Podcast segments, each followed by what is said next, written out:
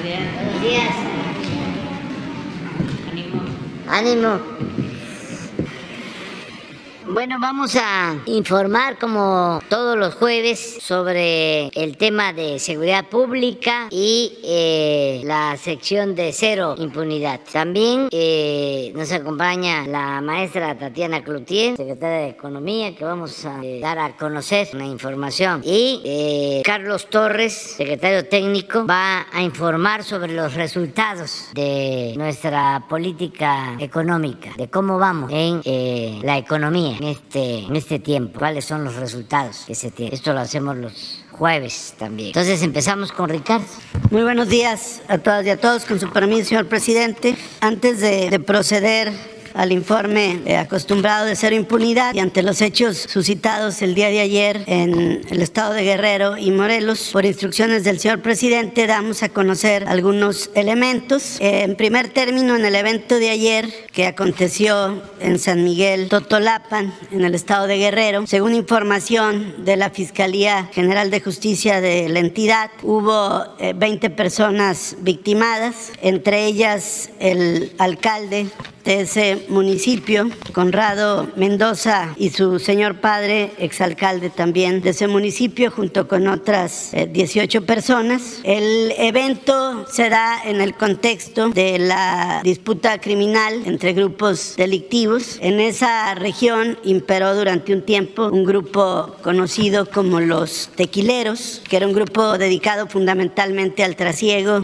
y comercialización de amapola, pero también que se dedicaba al secuestro, la extorsión y perpetró diversos homicidios y desapariciones en la región. El líder de ese grupo criminal, Raibel Jacobo de Almonte, alias el Tequilero, eh, se presume sin vida en febrero de 2018. De esta organización criminal hubo diferentes detenciones en diferentes momentos y en ese contexto decir que este grupo eh, vuelve a irrumpir, saca un video que se está autentificando y reivindican, entre otros, el homicidio de una persona llamada Nazario que se tiene conocimiento, se trata de Nazario Domínguez, director de Desarrollo Rural en San Miguel Totolapan, quien eh, falleció el pasado 3 de octubre en un, en principio, accidente en la carretera Poliutla-San Miguel Totolapan, pero que con posterioridad se abrió una carpeta de investigación por homicidio eh, sobre este evento. Después se dan los hechos de todos conocidos el día de ayer y hay diferentes líneas de investigación, según nos lo comenta la Fiscalía, decir que desde el primer momento se estuvo en contacto tanto con la Fiscalía como con la Secretaría de Seguridad de Guerrero y al mismo tiempo, como es siempre eh, conocido, el Ejército y la Guardia Nacional han tomado acciones en ese sentido. Decir que ahí hay una disputa con un grupo criminal conocido como la familia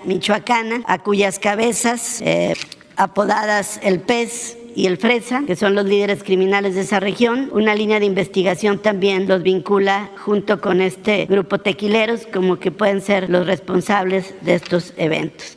Ya hay una intervención del ejército y la Guardia Nacional en la zona y estamos en coordinación con las autoridades del Estado Guerrero, tanto con la Fiscalía como con la Secretaría de Seguridad. También el día de ayer a las 18 horas se eh, manifestó un homicidio, un hecho criminal en eh, Cuernavaca, Morelos, donde fue eh, asesinada y privada de la vida la diputada Gabriela Marín Sánchez. Su escolta fue herido y en ese evento que se dio afuera de una farmacia en, en Cuernavaca, allá diferentes indicios, testimonios y material que servirá de base para la indagatoria. Ya hay una activación de parte de las autoridades ministeriales y las autoridades de seguridad pública, pero sí queremos señalar que eh, a partir de la información que se tiene, eh, no se puede descartar un móvil relacionado con una venganza o con un asunto de tipo político. La hoy victimada Gabriela Marín Sánchez apenas en julio del presente año había asumido el cargo de diputada local plurinominal eh, al fallecer otro integrante de esta legislatura y hubo eh, diferentes litigios conforme a este eh, hecho de asumir la diputación. Vamos a seguir informando y en coordinación con las autoridades correspondientes. También comentar que ha trascendido que hay una orden de aprehensión en contra del exgobernador de Tamaulipas, Francisco Javier García Cabeza de Vaca. Es importante para nosotros comentar y subrayar que las investigaciones en contra de esta persona son de 2018, previo al inicio de este gobierno, que son diferentes pesquisas que se realizaron y finalmente se interpone una primer denuncia por la Unidad de Inteligencia Financiera en contra de esta persona por el delito de lavado de dinero, por la simulación de compraventa de un departamento y en consecuencia el juez de control gira una primera orden de aprehensión en su contra. En contra de esta orden de aprehensión, García Cabeza de Vaca promueve una demanda de amparo indirecto que conoció el juzgado octavo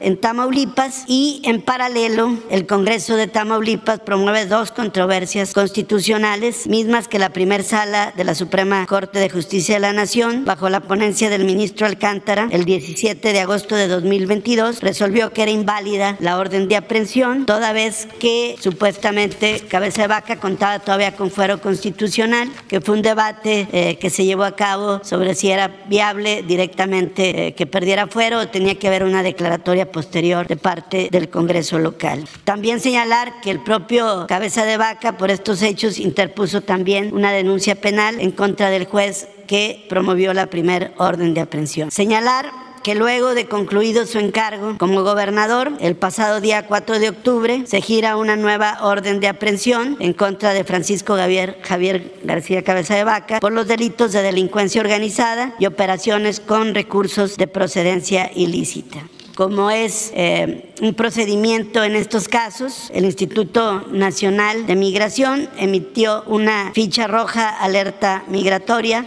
para evitar la fuga o la sustracción de la justicia de García Cabeza de Vaca y está pendiente de ejecutar en consecuencia la orden de aprehensión.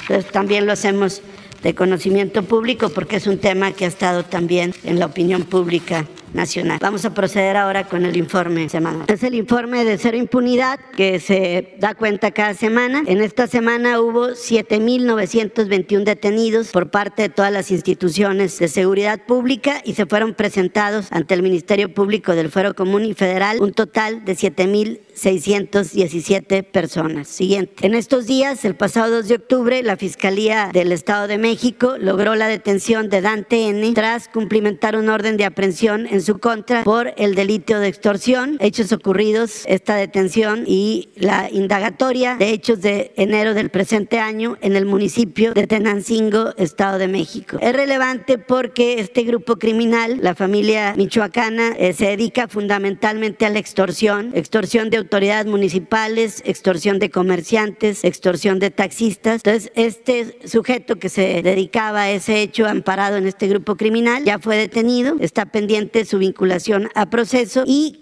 Anteriormente, este mes de septiembre, ya había sido detenido otro sujeto vinculado a este grupo criminal, conocido como Jesús N., alias El Chore, que ya está vinculado a proceso. Siguiente. También informar de la detención de presuntos secuestradores y la liberación con bien de una víctima en Guadalajara, que fue una operación de la Fiscalía del Estado de Jalisco, la Unidad Antisecuestros, quienes lograron la detención y vinculación a proceso de tres masculinos por este evento. Había sido detenido y privado de la libertad una persona de la tercera edad de profesión comerciante en el municipio de Jesús María, Jalisco, y fue finalmente recuperado con bien y sus secuestradores ya están vinculados a proceso penal. Siguiente. Informar también que como resultado del despliegue que tiene la Secretaría de la Defensa Nacional en el estado de Chihuahua y en coordinación con la Fiscalía de aquella entidad, lograron la detención en Huachochi de seis personas a quienes se les aseguraron droga, armamentos, vehículos robados, equipo táctico y de comunicación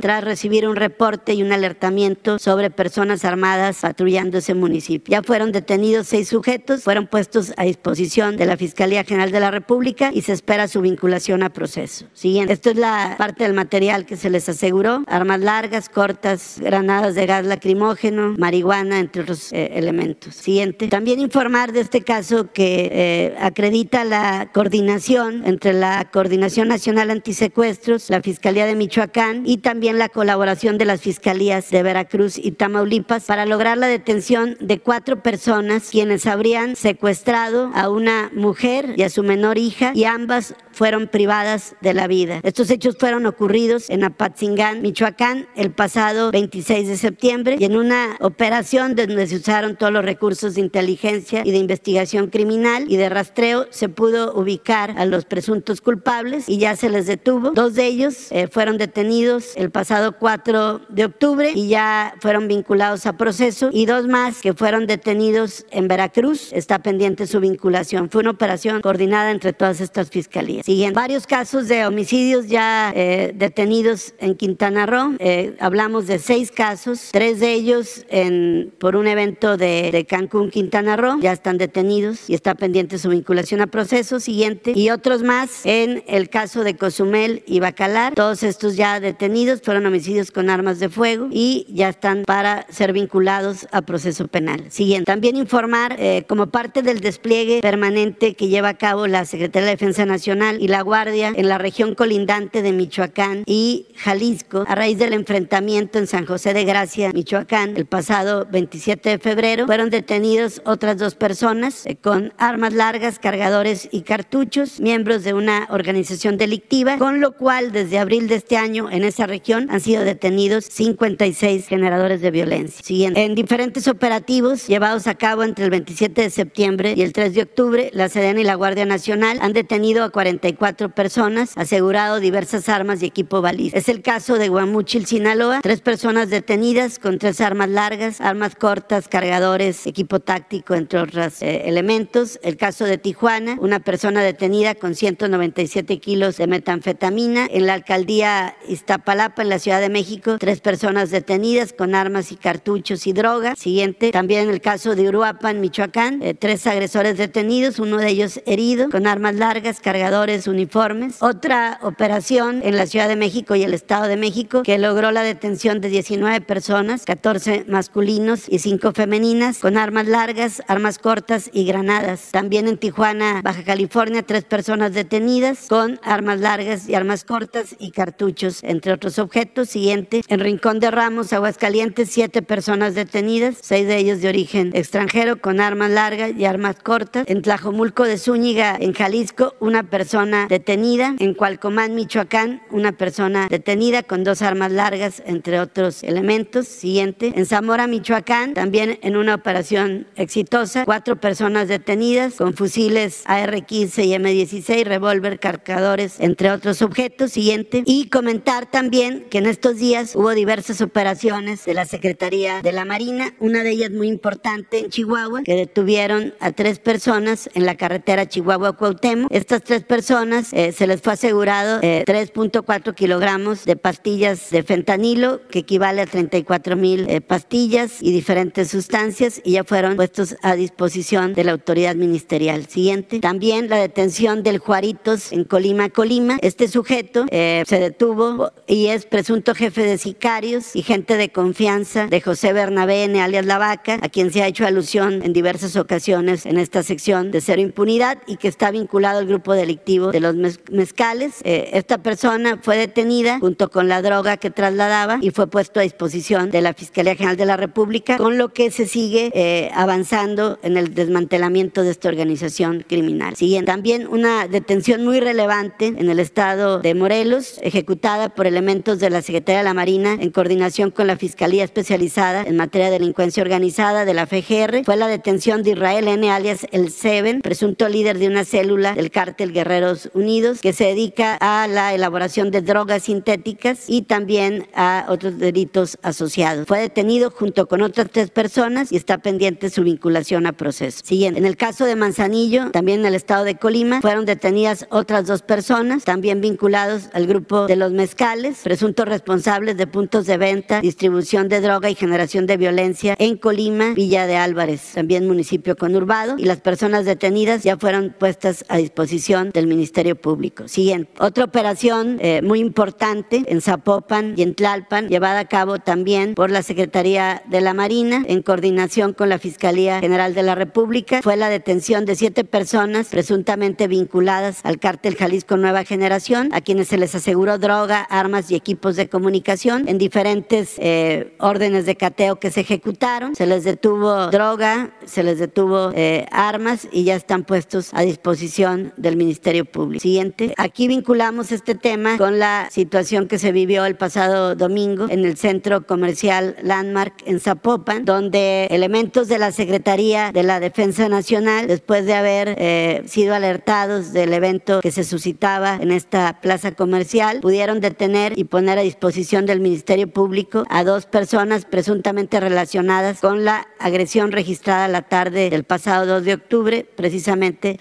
en ese centro comercial, donde perdió la vida una persona que fungía como escolta y cuatro más resultaron heridas. Aquí queremos subrayar, porque esto es muy importante, la intervención de nuestro ejército mexicano, porque gracias a la oportuna intervención del ejército y a su operación eficaz, logró detener a estos sujetos y evitó que la situación pasara eh, o fuera de peores consecuencias. Y ahí entraron propiamente en actividades de seguridad pública, donde en primer término debieron haber intervenido las autoridades de carácter municipal, pero no intervinieron, pero estuvo ahí afortunadamente el ejército que sí pudo eh, eh, participar y pudo tener una intervención oportuna. Siguiente, damos cuenta de algunas vinculaciones a proceso relevante. El caso de Luis J. Lachanga, presunto autor material del homicidio del gerente de, Mamitas Beach en Playa del Carmen, ya está vinculado a proceso. El caso de Cristian S., que fue detenido por el caso de la mina El Pinabete en Sabinas, Coahuila. Ya fue vinculado a proceso y con prisión preventiva justificada. También aquí en la Ciudad de México, siguiente, el caso de Daniel N., del cual la Fiscalía General de Justicia de la Ciudad de México informa que ya fue vinculado a proceso por el, por el delito de homicidio calificado en grado de tentativa por hechos ocurridos el pasado 27 de septiembre al exterior de un restaurante ubicado en la alcaldía Miguel Hidalgo. Esta persona habría utilizado un arma blanca para amagar un servidor público. Se recabaron diversas entrevistas, informes de investigación y dictámenes periciales. Se le dictó la vinculación a proceso y la medida cautelar de prisión preventiva, en este caso en el domicilio del imputado por la edad y hay dos meses para el cierre de la investigación. Siguiente. También aquí lo comentamos hace unos días, el caso de Alfredo N. alias el alemán, principal eh, generador de violencia de San Luis Potosí, vinculado al cártel del Golfo. De este sujeto había preocupación de que no fuera vinculado a proceso. Finalmente se le vinculó a proceso y la defensa pide que le quitaran la medida cautelar de prisión preventiva, alegando que violaba eh, cuestiones de internacionales. Sin embargo, el juez determinó que mantenía la medida cautelar de prisión preventiva. Eh,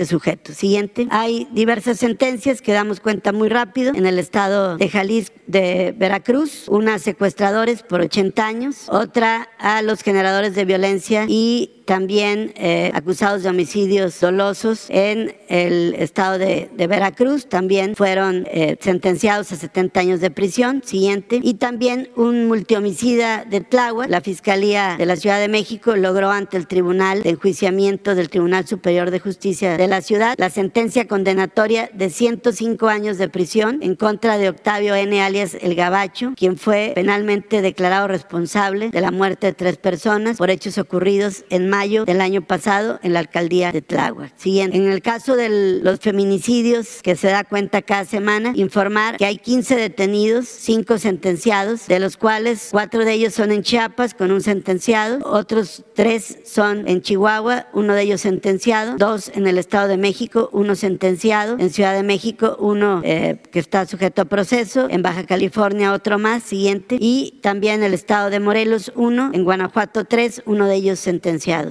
Informar también que sobre el caso de Devani, que ya la carpeta de investigación, una vez que ha sido atraída por la Fiscalía General de la República, ha sido eh, radicada para que sea precisamente la Fiscalía Especializada para los Delitos de Violencia contra las Mujeres y Trata de Personas, FEBINTRA, quien lleve a cabo la investigación. Eh, en información que la propia Fiscalía nos proporcionó, nos informan que en cadena de custodia van a traer todas las documentales, todos los indicios y todos los elementos que constituyen parte de la investigación para poder eh, tenerla aquí y poder investigar investigar con plenitud. También hemos estado en contacto con la Comisión Ejecutiva de Atención a Víctimas, que siguen brindando asesoría y atención a don Mario Escobar y a Dolores Basaldúa, eh, padres de Devani. Hemos estado en comunicación, eh, el de la voz, tanto con el señor Escobar como con la señora Dolores, y se continuará apoyando las diligencias correspondientes. Esto es importante, sobre todo porque ya lo tiene plenamente la Fiscalía General de la República y también lo queremos subrayar. Y por último, informar de casos de impunidad. Es el caso de dos eventos de Veracruz. Uno de ellos es por el homicidio de quien fuera candidato a presidente municipal de Morena en Tiahuatlán, Nicanor Martínez, quien fue asesinado el mes de junio del 2021. Eh, se detuvo a los presuntos responsables de este hecho criminal, entre ellos una exdiputada federal. Se acreditaron todas las pruebas, circunstancias de modo, tiempo, lugar, eh, videos, datos conservados de telefonía celular. Sin embargo,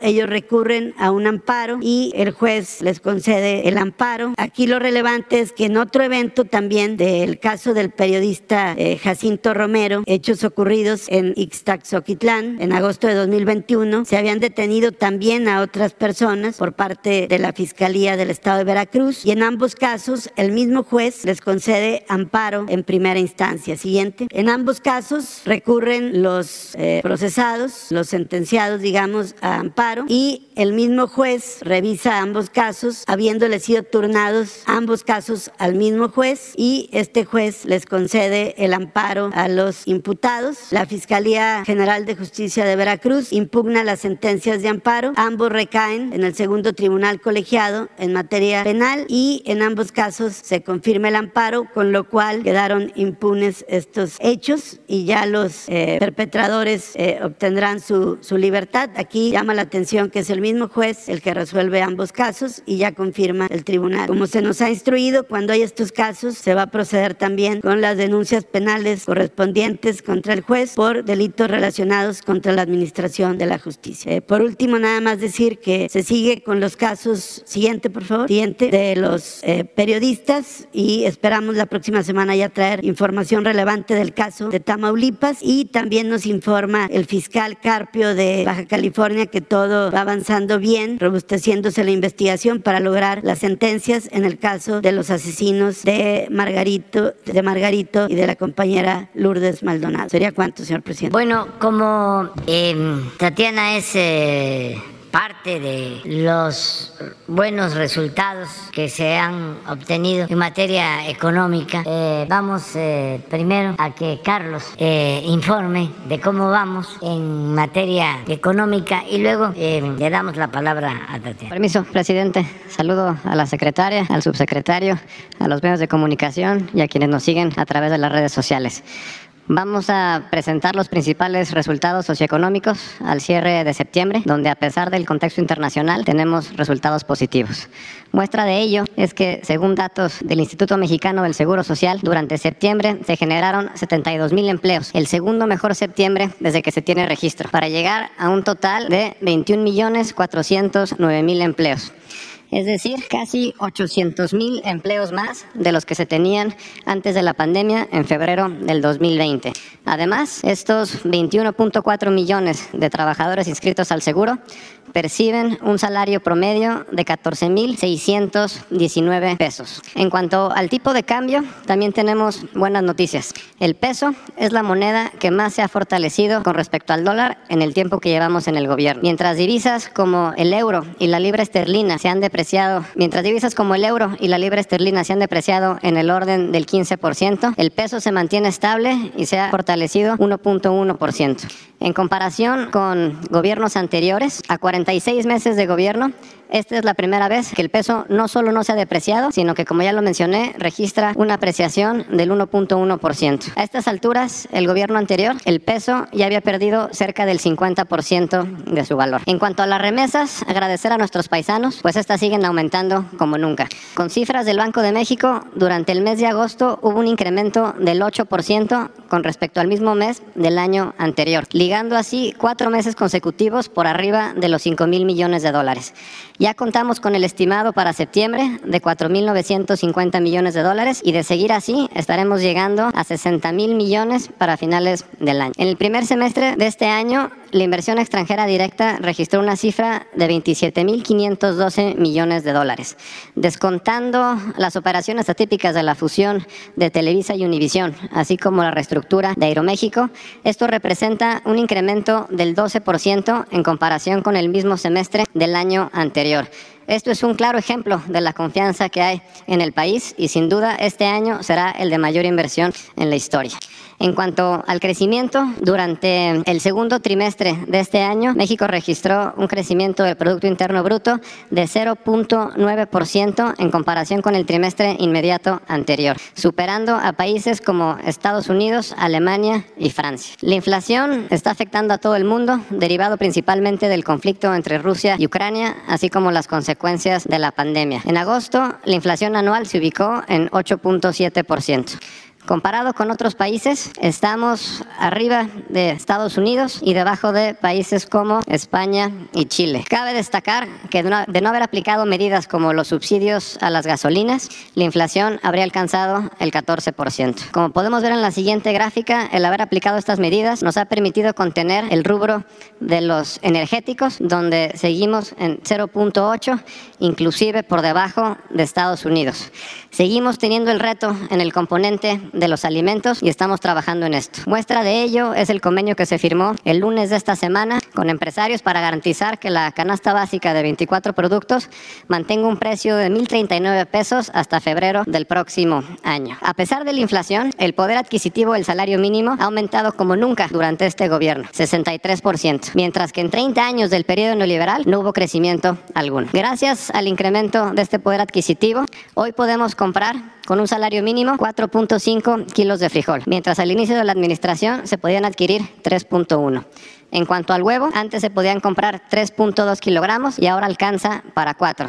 Y en cuanto a la tortilla, al inicio de este gobierno se podían adquirir 6.5 kilogramos y ahora alcanza para 8.9. A casi cuatro años de gobierno, la deuda neta ha incrementado 26% en términos nominales. Esto contrasta con incrementos del 56, 45 y 32% con gobiernos anteriores en ese mismo periodo. Al cierre de septiembre, el índice de precios y cotizaciones de la Bolsa Mexicana de Valores se ubicó en 44.626 puntos, lo que representa un incremento del 7% contra el inicio del gobierno. De igual manera, las reservas del Banco de México han incrementado 13% en el tiempo que llevamos en el gobierno, al ubicarse en 196.918 millones de dólares. El precio de la mezcla mexicana de petróleo se ubicó en 77.16 dólares por barril al cierre de septiembre, lo que representa un incremento de 45.2% contra el inicio de la administración y después de haber incrementado este precio en el primer semestre del año, inclusive superando los 100 dólares por barril, ya tenemos una disminución, lo cual se ve reflejado en los precios de las gasolinas, como veremos a continuación. En términos reales, ajustado a precios de agosto, la gasolina magna ha disminuido 5.7% en el tiempo que llevamos en el gobierno, comparado con incrementos del 42.8 y 22.9% en gobiernos anteriores. Con respecto a la gasolina premium, la reducción en el costo es del 3.6% comparado con incrementos del 46 y 5.7%. Con respecto al diésel, esta disminución es del 5.2% comparado con incrementos en gobiernos anteriores en el orden del 50%. El gas LP ha registrado un incremento en el tiempo que vamos en el gobierno de 0.9%. Sin embargo, destacar que después de las medidas aplicadas a principios de este año, el precio ya está disminuyendo. En materia de seguridad también tenemos resultados positivos. Los delitos del fuego federal han disminuido 23% en comparación con el inicio de la administración. Con respecto a los homicidios, como ya lo ha presentado la secretaria de Seguridad y Protección Ciudadana con esta misma gráfica, aquí se puede apreciar cómo la tendencia que venía a la alza ya se contuvo, inclusive tenemos dos años consecutivos con reducción, con cifras del secretariado. De enero a agosto de este año tenemos una reducción del 10.6% en homicidios en comparación con 2019, lo que contrasta con el incremento de casi 200% durante el sexenio de Felipe Calderón. En cuanto a los secuestros, estos han tenido una reducción del 73.5% en comparación con el máximo histórico. El robo de vehículo ha disminuido 40% en comparación con el inicio del gobierno. Y ya por último, el robo en general ha disminuido 18%. ¿Sería cuánto? Bueno, em, informarles que recibí eh, un escrito de Tatiana donde me comunica que desea retirarse eh, del gobierno, no así de la lucha por la transformación del país y eh, respetamos su decisión, insistimos para que se quedara, pero es una mujer con convicciones, con criterio y ha tomado esta decisión de dejar la Secretaría de Economía. Eh, quisimos hacerlo aquí eh, para agradecerle mucho por su contribución, por su apoyo. No puede ella salir por la puerta de atrás. nos ha apoyado y, repito, vamos a sentir su ausencia, pero como lo hemos platicado, ella va a continuar siempre con sus convicciones, defendiendo la justicia y eh, impulsando el desarrollo político democrático de nuestro país. No sé si quieras. ¿De acuerdo? Sí. Pues buenos días, me da muchísimo gusto saludarles, poder compartir con ustedes esta carta que el presidente me permite en estos momentos hacerla pública porque me parece que es importante poder dejar claro motivos, etcétera, y, y evitar sobre todo especulaciones. Estimado presidente, aprovecho esta nota para agradecer la gran oportunidad que me has dado de caminar contigo en favor de la cuarta transformación. Si hago un símil con el béisbol, me tocó ser invitada a jugar en las ligas mayores, conocer el país, representarlo, jugar en distintas posiciones, sudando la camiseta al mil y nunca dejando de hacer lo que me correspondía con tal de meter una carrera a favor de México. La misma dinámica ha sido en las 57 entradas que me tocó jugar al lado del liderazgo tuyo desde la campaña y ahora como presidente de este hermoso país. No obstante, uno debe saber, como en el juego, cuándo retirarse. Estoy segura que no hay posición menos importante que otra, pues hasta en el público y la porra uno tiene un papel, un papel fundamental para animar siempre a los jugadores. Como lo platicamos desde el 26 de julio y lo reiteré el 9 de septiembre, mi oportunidad de sumarle al equipo está agotada. Me paso a la porra, desde donde seguiré con ánimo al equipo o como decimos desde el espacio común, hacer una más que trabaja por la patria, ya que la revolución de las conciencias no permite dejar de involucrarnos en el quehacer del país. Quisiera decir mucho más, sin embargo, lo único que sale de mi boca y de mi corazón es gracias. Gracias una ocasión más por enseñarme a apreciar la diferencia como un espacio de respeto, de diálogo, de crecimiento y por dejarme poner mis capacidades al servicio de la patria. Y sobre todo por mostrarme que cuando de servir se trata, no hay cansancio, enfermedad o barrera que no se pueda superar. Esta semana me tocó levantarme tres días a la mañanera y ya no podía. Tú tienes ya mucho tiempo aquí haciéndolo. Me voy con la mano tendida, la puerta de mi casa siempre abierta y el corazón mío y Yori y de Yori receptivo para ti, para Beatriz. Muchas gracias.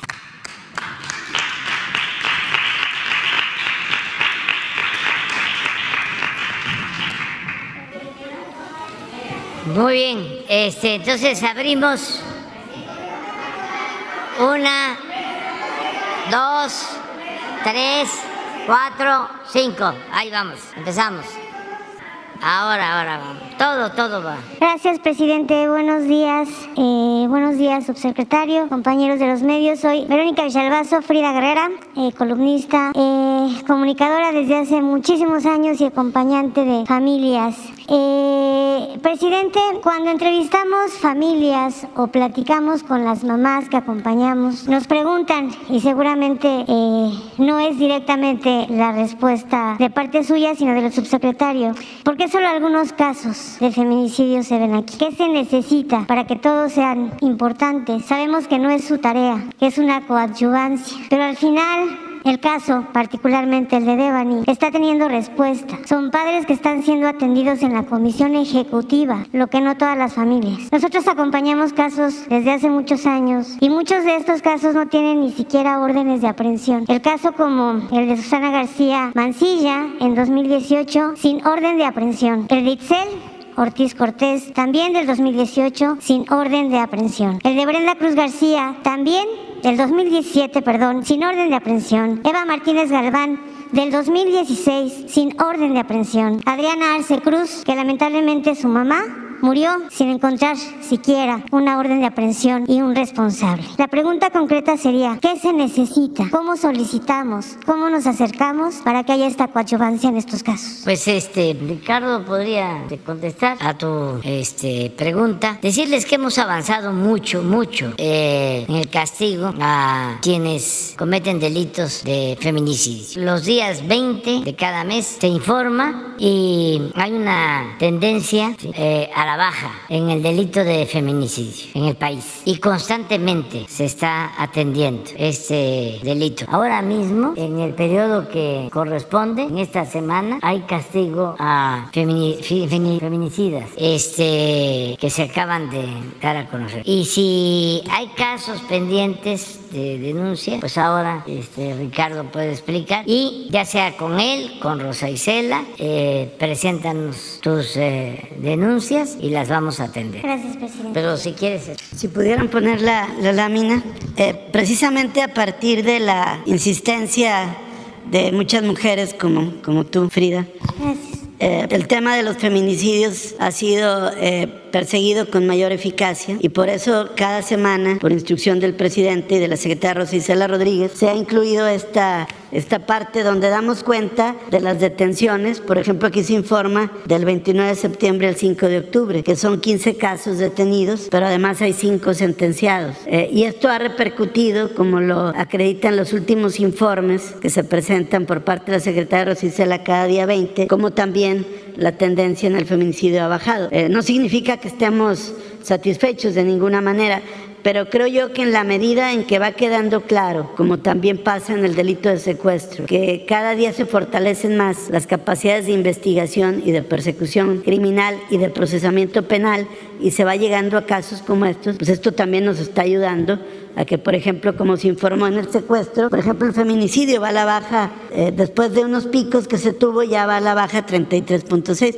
Y esto es producto también de las detenciones, de las sentencias y de los protocolos que se han venido generando y evidentemente la lucha de muchas mujeres. Eh, es igual, por ejemplo, lo que se informó en el caso del secuestro hace unos momentos por, por Carlos Torres, cómo ha venido bajando y tiene mucho que ver con ir sobre casos, resolverlos y darle seguimiento hasta que haya sentencia. Entonces, eh, conforme a la instrucción que nos genera el presidente y la secretaria Rosa Isela, pues podríamos revisar estos casos y en todo caso, pues coadyuvar ahí con, con las áreas que corresponda para poder ir eh, por los autores materiales e intelectuales de estos casos y que no haya impunidad. Gracias, subsecretario. Eh, aprovechando que está ahí.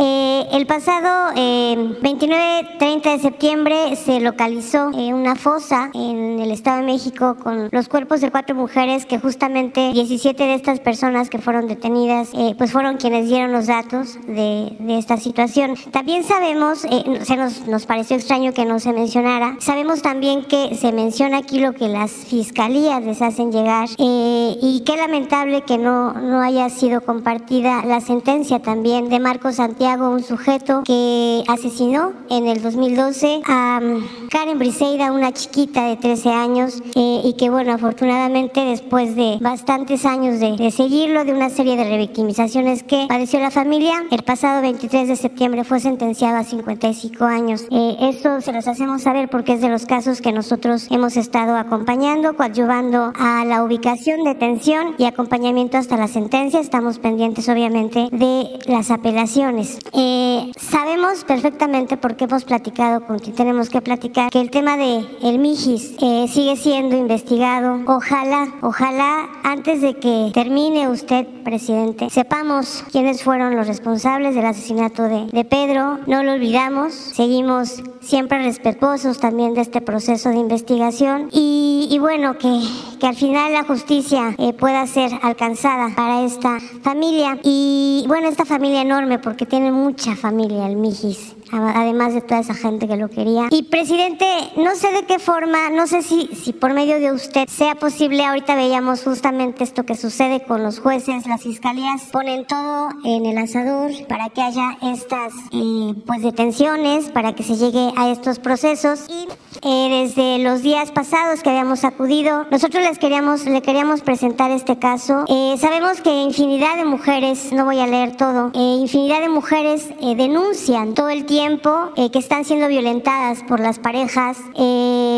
tenemos lamentablemente muchos casos de ejemplos de mujeres que denunciaron como Emma Gabriela Molina Canto, que durante 10 años denunció a Alberto Medina Sonda y que desde la cárcel el sujeto la mandó ejecutar. Él ya fue encontrado eh, culpable y sentenciado por ser el actor intelectual del feminicidio de Emma, sin embargo ya está muerta. Así como también el caso de Lucero Rubio Ojeda Huerta en Ensenada, Baja California, que también lamentablemente durante mucho tiempo estuvo reiteradamente eh, pues denunciando a su pareja, Pedro Martínez Castro, y que bueno, lamentablemente el sujeto entró al lugar donde ella laboraba en un centro de salud y la asesinó, dos casos nada más. El día de hoy nosotros traemos eh, un caso que acompañamos desde el 2019, el caso de Geraldine Fabiola López Cárdenas es una mujer que desde el 2007 más o menos, 2008, eh, conoció a un sujeto, Alberto Morán Rodríguez, y que él ha sido denunciado desde el 2013, una y otra vez. Cuando llega con nosotros, afortunadamente,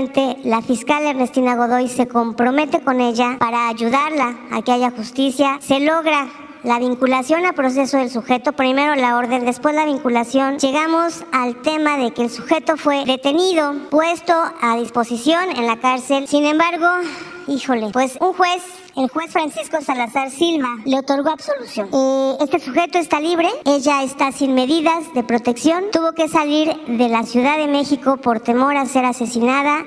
Sin embargo, también hemos acompañado muchos casos de mujeres que se van a otros estados y hasta allá son alcanzadas por ellos, ellos que están enojados después de haber sido detenidos. Eh, estamos obviamente en el tema de la apelación por parte de la Fiscalía. Eh, no sé de qué forma, presidente, usted nos hemos querido acercar a la gente de comunicación de Arturo Saldívar para que nos inviten a estas conferencias que él también da y lamentablemente no hemos tenido suerte para llevar hasta ahí estos casos. Pues nosotros ayudamos en la comunicación con el Poder Judicial.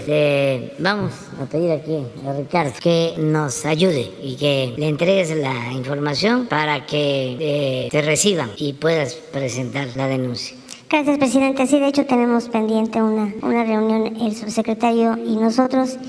Y ya para terminar, presidente, el último día que eh, estuve en compañía de Leti, antes de que se fuera la Secretaría de Educación, eh, me comentaba ella y me dio una impresión que ojalá no sea la, la, que usted tiene. Es importante lo que sucede a nivel economía, obviamente este mensaje de cero tolerancia, de no va a haber impunidad, de que se empiece a, a repetir ese mensaje de no impunidad es básico. Pero no sabemos qué están haciendo nuevamente ese informe de género. No sabemos, no sabemos qué está haciendo DIF. No sabemos qué está haciendo el Instituto de las Mujeres. Bueno, la maestra Nadine, Nadine, Gerintra, la Comisión de Atención a Víctimas, el Mecanismo de Protección, la Comisión Nacional de Búsqueda. No es, me decía ella, es que tú quieres que se dé aquí. Y no es así, presidente. Yo creo que todo tiene una importancia el que se hable en la mañanera, usted lo ha dicho una y mil veces, lo que aquí se habla se escucha y se escucha en todos lados y creo importante que sí, se le dé ese nivel que tiene el tema de género, el tema de la niñez, porque también el pueblo pues necesita conocer todos estos programas. Gracias, presidente. Muy bien. Sí, sí, siempre, sí,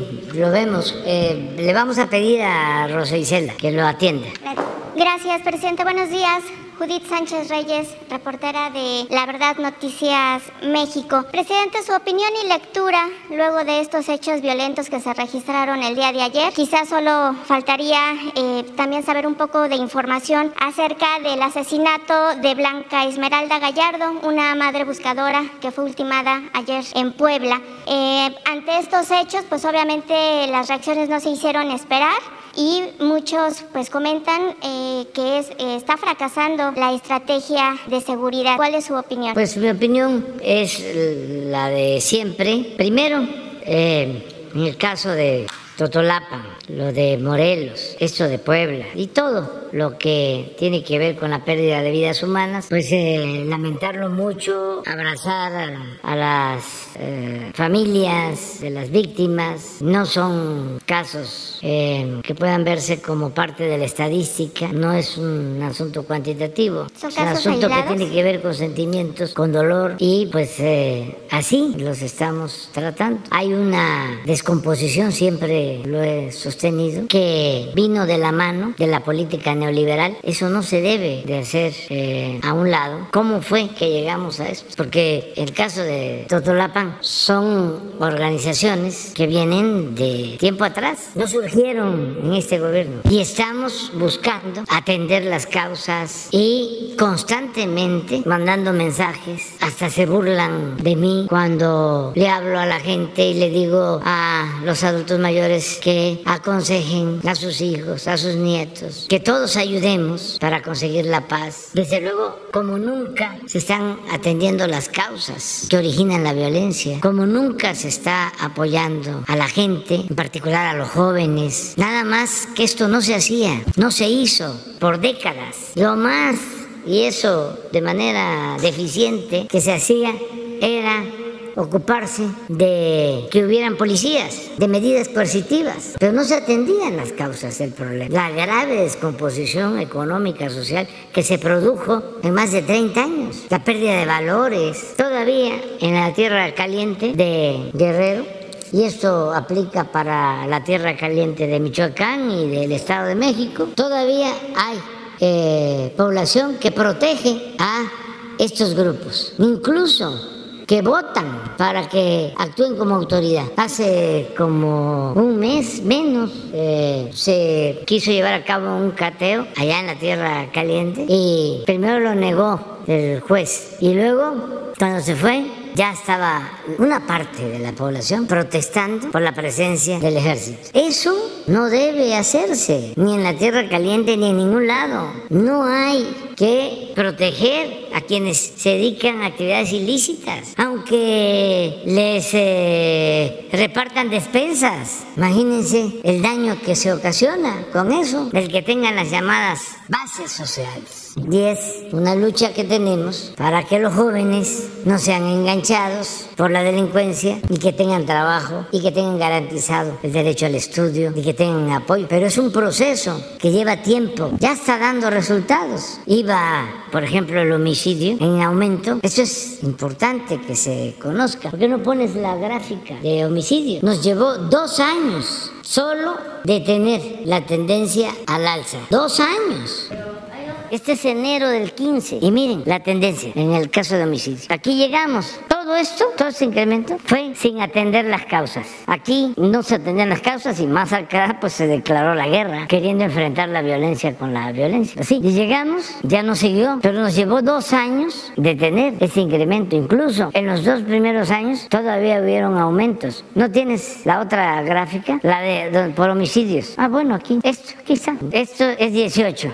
2018. 36.685 homicidios. Aquí, 36.661. Igual, nuestro primer año. Claro, ya no siguió así. En el 20, 36.773 más que el 18, dos años. Hasta el 21, 35.625. De ahora en lo que llevamos, 20.722. En porcentaje, aquí 14.4, 0.1, 0.3, menos 3.1 y ahora estamos como menos 10 aproximado. Pero lleva tiempo, porque me preguntas sobre las causas. Entonces ya hay una tendencia a bajar la, eh, el incremento delictivo, pero se abandonó mucho el país. Pero entonces, ¿por qué se están presentando este tipo de hechos? Por ejemplo, eh, también a, Antier eh, hubo allí conatos de bomba en un centro comercial en el sur de la Ciudad de México, en un hospital en el Estado de México. Sí. Incluso también eh, hace algunas semanas en la universidad, en la Facultad de Ciencias Políticas, en la UNAM. O sea, son hechos que al, final del día la percepción de la ciudadanía es que se está desatando la violencia. Yo diría que eh, son eh, los rezagos de más de 30 años de abandono al pueblo. Estábamos en franca decadencia, en todo, pero es seguridad, pero si lo vemos en salud, Imagínense que no hay médicos en el país. O si lo vemos en corrupción, pues México ocupaba, si no el primero, estaba entre los 10 países más corruptos del mundo. La desigualdad en México monstruosa precisamente por la corrupción. Y así otros primeros lugares. ¿No habrá entonces un cambio en la estrategia de seguridad? No, no, no, no. Eh, tenemos que seguir con lo mismo porque da resultados. Ahí están los resultados. Ahí están los resultados. Claro que yo quisiera pues que no pasaran hechos tan lamentables como los de ayer, pero es fruto podrido de lo que sembraron durante muchos años y de las complicidades, las componendas. Acuérdense cómo se vinculaba la autoridad con la delincuencia. Ya parezco disco rayado, pero lo tengo que seguir diciendo porque hay como amnesia. Se hacen como que este, vivían en otro país o como que les entra por un oído y les sale por otro, pero no se acuerdan de que el secretario de Seguridad Pública, el hombre fuerte de Felipe Calderón, era García Luna, que está preso porque protegía a una banda del crimen organizado y se hizo inmensamente rico con casas en el extranjero. ¿O eso ya se nos olvidó? ¿O otras barbaridades que se cometían? Entonces, ahí vamos. No es fácil por eso, pero no dejamos de trabajar todos los días y tenemos ventajas. ¿Qué ventajas tenemos con relación a los otros gobiernos? Primero, que nuestra estrategia es correcta y está dando resultados. Además, es hasta de sentido común, de juicio práctico. Si se evita la pobreza, si se atiende a los jóvenes, si hay trabajo, si hay buenos salarios, si hay bienestar, pues tiene que haber seguridad. Y eso es lo que estamos aplicando. También, si no hay corrupción, pues tiene que haber seguridad. Si no hay impunidad, tiene que haber seguridad. Esas son nuestras ventajas. ¿Por qué? Estamos mejor que los otros gobernantes. Me ofrezco disculpa porque no quiero parecer presumido. Pero imagínense gobernantes que deciden declarar la guerra ante un problema que tiene fundamentalmente un origen económico, social, moral. ¿En qué cabeza cabe querer enfrentar el mal con el mal? Pero hay muchos que piensan así, no solo en México, en el extranjero, todo lo quieren resolver con los Robocot. Y esa es la mentalidad, por eso el presidente, no el gobernador de Texas, se burlaba de mí cuando he sostenido de que abrazos, no balazos. Pues imagina, para él, para su mentalidad, todo es fuerza, fuerza bruta. La violencia con la violencia, el mal con el mal, y el fuego con el fuego. Porque es una concepción que tienen, es un pensamiento. Entonces no somos eh, iguales, pero nosotros sabemos que ese es el camino. Para nosotros el ser humano no es malo por naturaleza, son las circunstancias las que llevan a muchos a tomar el camino de las conductas antisociales. Entonces, ¿qué hay que hacer? Cambiar las circunstancias. Soy yo y mi circunstancia. Y si cambia mi circunstancia, cambio, cambio yo, Ortega y Gasset. Pero son concepciones diferentes. Entonces, por eso vamos a seguir adelante. Y ahí están los resultados. Si eh, la tasa de homicidios o de secuestro estuviese al alza, no, imagínense, todos los días por ahí estarían este, atacándonos. Si se dan estos hechos lamentables y son primera plana en reforma y en todos los periódicos. Pero no es por eso que atendemos este problema que le preocupa a la gente. Lo hacemos por convicción, porque si vamos a estar a expensas de lo que digan de nosotros en los medios, pues nos eh, pondrían contra la pared. ¿Y saben para qué? Para poder negociar y sacar rajas. Son mecanismos de presión y nosotros no aceptamos someternos a ningún grupo de presión, a ningún grupo de interés creado. En una segunda pregunta, presidente, la Fiscalía General de la República dio a conocer el viernes pasado que la causa del desplome del helicóptero que, eh, que participaba en el operativo donde se detuvo a Rafael Caro Quintero se debió a falta de combustible. Preguntarles a ver pues, por qué se da esta situación, si se van a fincar responsabilidades ante este descuido, omisión, negligencia, no sé cómo lo, lo califiquen ustedes, pues más allá de las pérdidas eh, materiales, bueno, se cobraron vidas. Y también saber si usted tiene conocimiento de eh, también las causas que han eh, provocado el, desplome de otros ocho, de otras ocho aeronaves, pues a lo largo de su, de su gobierno. Esto está documentado y bueno, al menos no se tiene información pública. No sé si nos puede usted brindar algunos datos. Pues en todos los casos sí les puedo decir que han sido accidentes.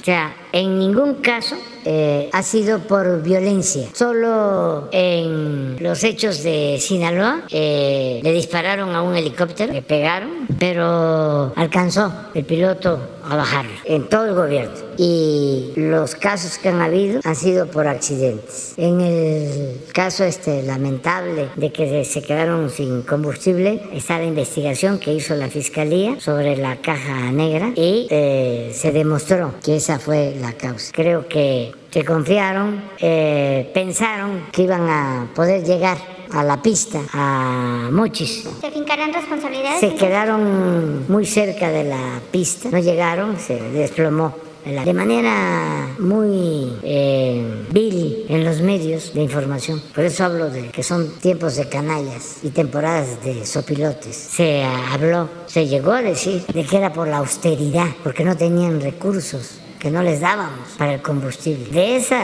calaña son los conservadores. Y pobrecitos, de veras, pobres. Pues sea Facundo Cabral, pobrecito mi patrón, piensa que el pobre soy yo.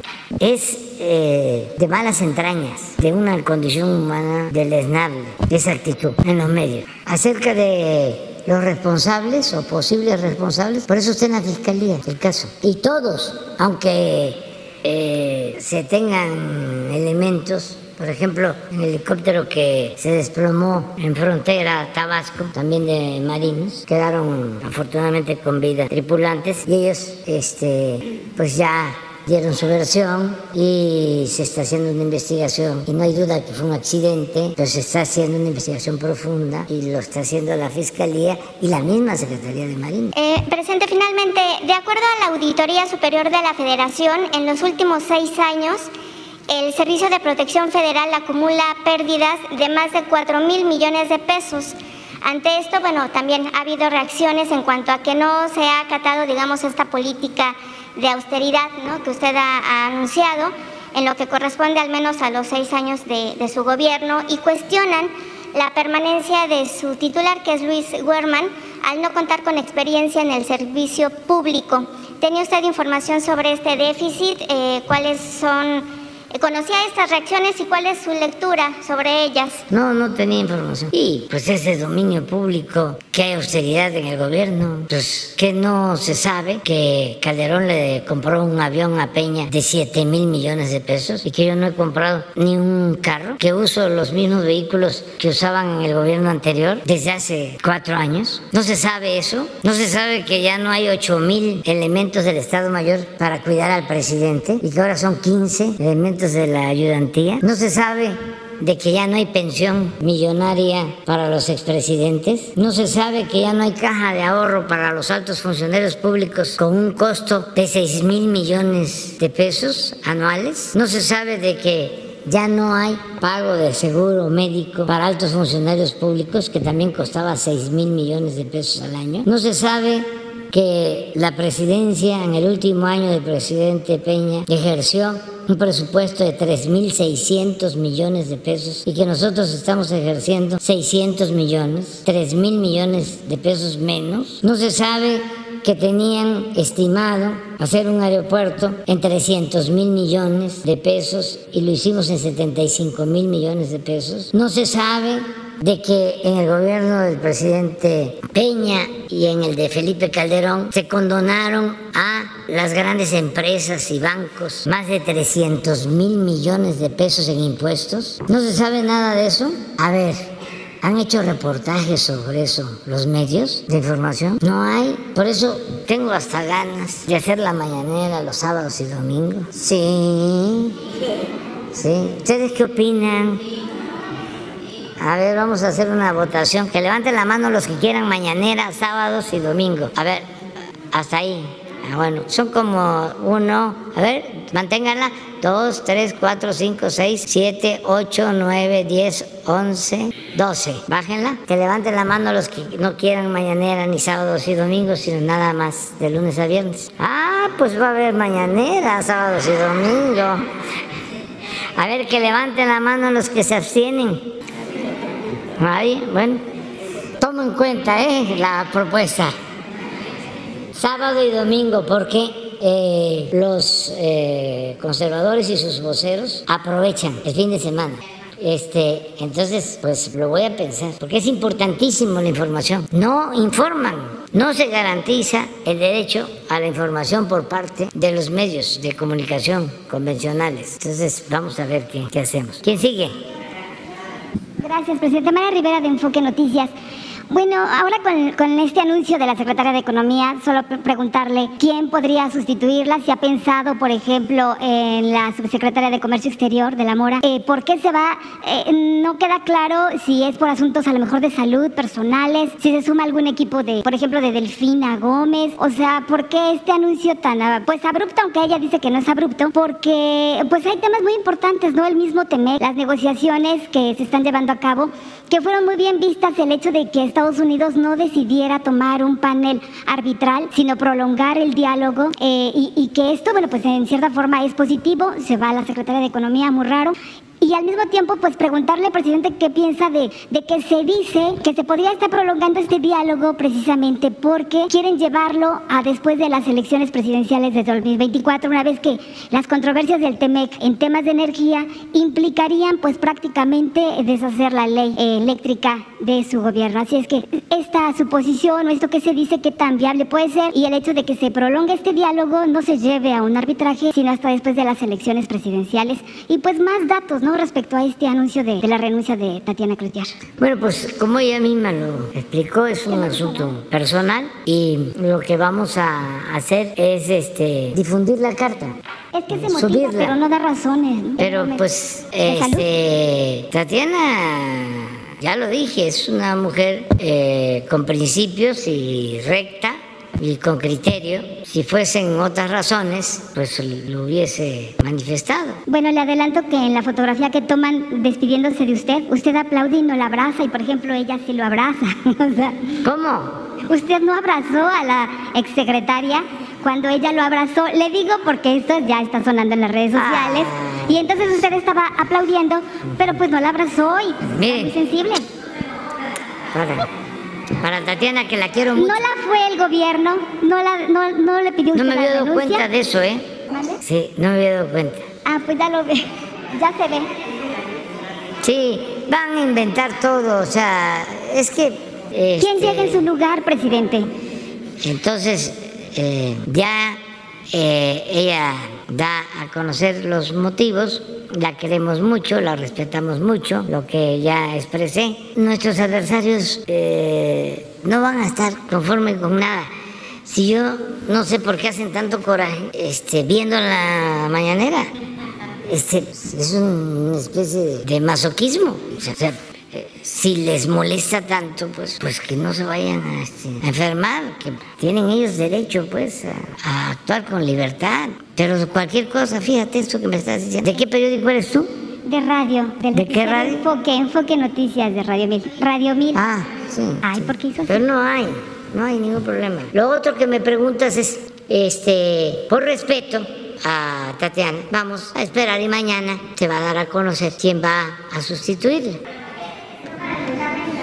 Este, hoy no, no era este, conveniente, precisamente por respeto a ella. Este, hoy la idea era hacerle un homenaje, pero ya lo tomaron de otra manera, según me estás este, comentando, los de las redes sociales, no todos, ¿eh? sino este, los de siempre. Por ejemplo, el proceso que me, ya, ya me está este, por allá este, pidiendo. Este, a ver, ¿qué cosa? Vamos a dejarle al proceso.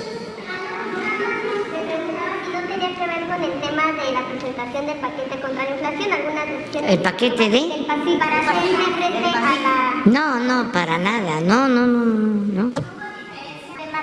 No, no, no, no, no, no. Es que ella dijo ya, Usted no está enojado, pues. Hasta aquí. No está enojado usted con ella. No, no, no, no. Yo no me enojo. O sea, imagínese si me enojara. No, pues el hígado. Este, no, pues no podría vivir. O sea, este, no me enojo y mucho menos odio. Yo soy feliz. ¿Por qué soy feliz? Porque eh, me siento eh, participante de un movimiento que busca el bienestar de la gente, que aplica el principio del amor al prójimo. Y eso me da mucha felicidad. Por eso me gusta tanto eh, el cuento de Tolstoy sobre, se llama El hombre feliz. ¿Por qué no lo pones? Es breve, vamos a leerlo, porque nos ayuda mucho a entender las cosas. El neoliberalismo o neoporfirismo eh, borró todo eso, toda esa literatura, toda esa enseñanza, sustentada en principios, en ideales, en valores. Pero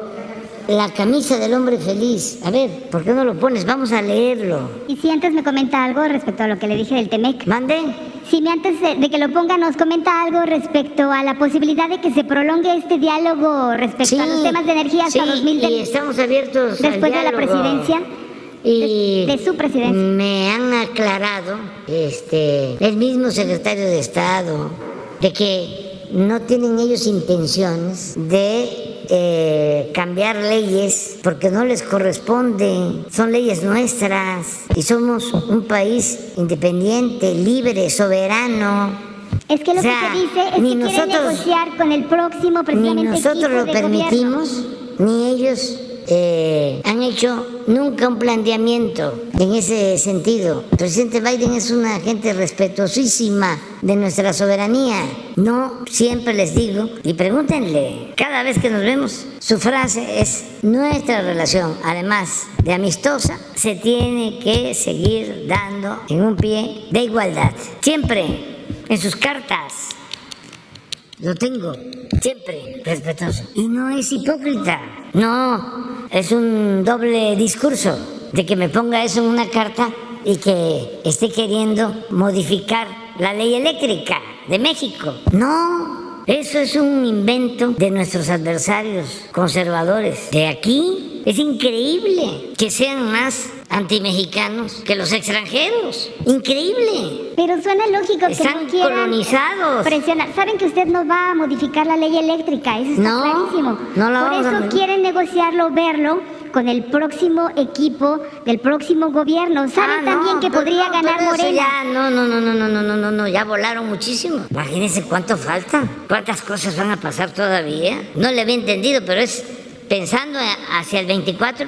Y no, que ganaría Morena no, no. Quieren con otro equipo negociarlo. Y va a ser este, muy probable que este, yo sea fresa en comparación a los que puedan quedar, mujeres o hombres, porque yo estoy muy moderado. No me ven, pues, ¿sí?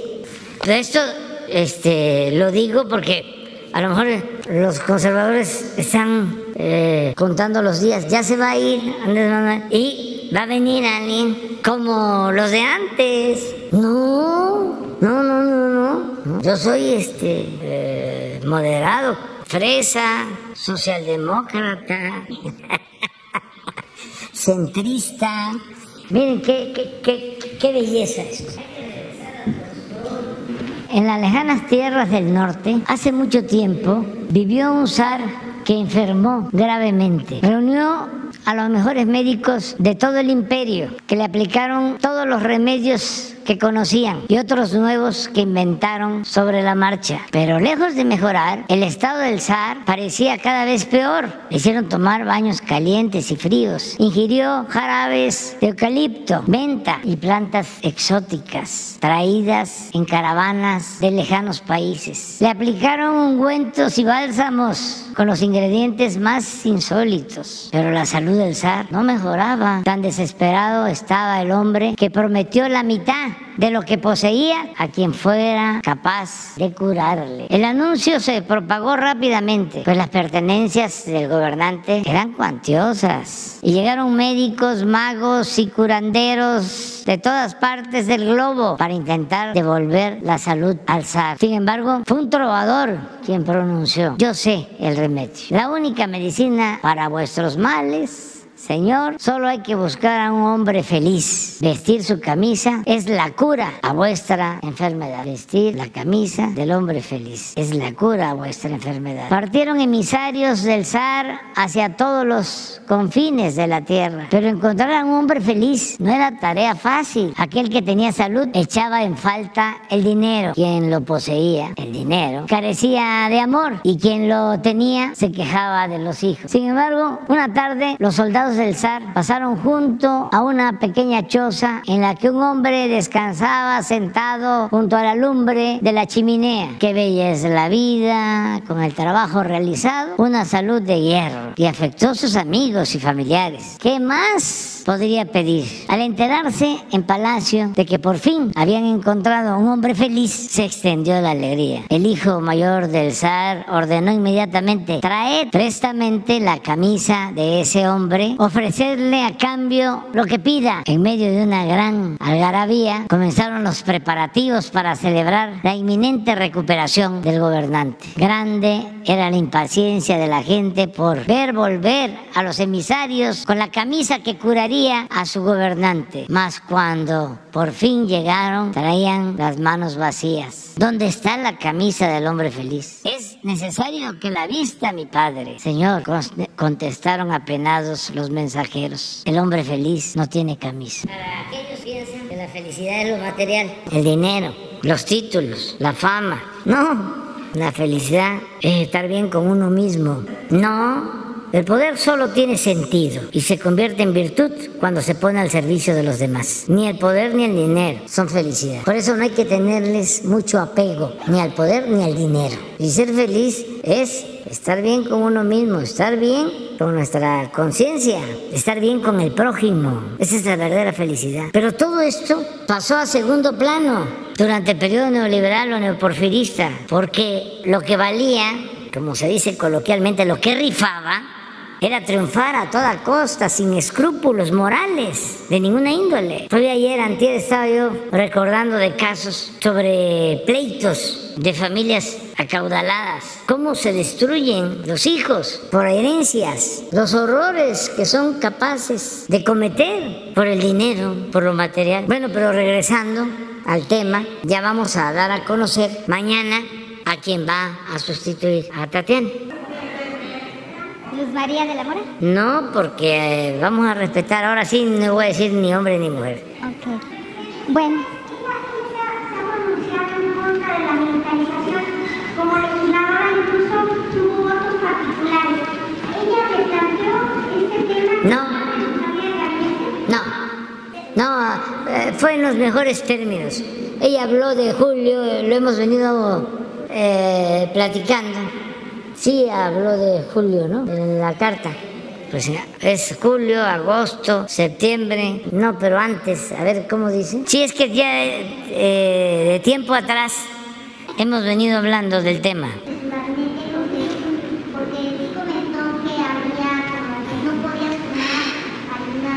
No. No, ella es muy fuerte también. Bueno, mientras le pregunto, presidente. Bueno, ¿No son ustedes este, mironas y mirones profesionales? Sí. Bueno, pues ya a trabajar. Este... Presidente, mañana el Banco de México da a conocer la, el resultado de inflación.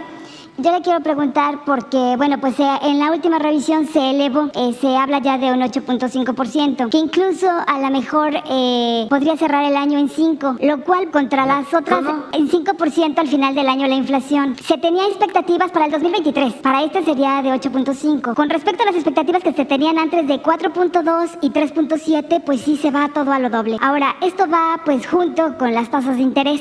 Se dice que antes de diciembre podrían llegar ya a 10% porque tendría el Banco Central que incrementar esto, una política con la que usted no coincide, pero que al final va a ocurrir, y que se mantendría en todo el 2023. Yo le quisiera preguntar si esto va a, llevarlo a usted a pensar, pues más que el PASIC, en, en, más programas, en otra eh, política, pues a, lo mejor hasta tanto industrial eh, como económica, para no tener un año tan difícil como se pinta, que podría ser el 23 y el cierre de este mismo año, ¿no? E, incluso en este mismo momento.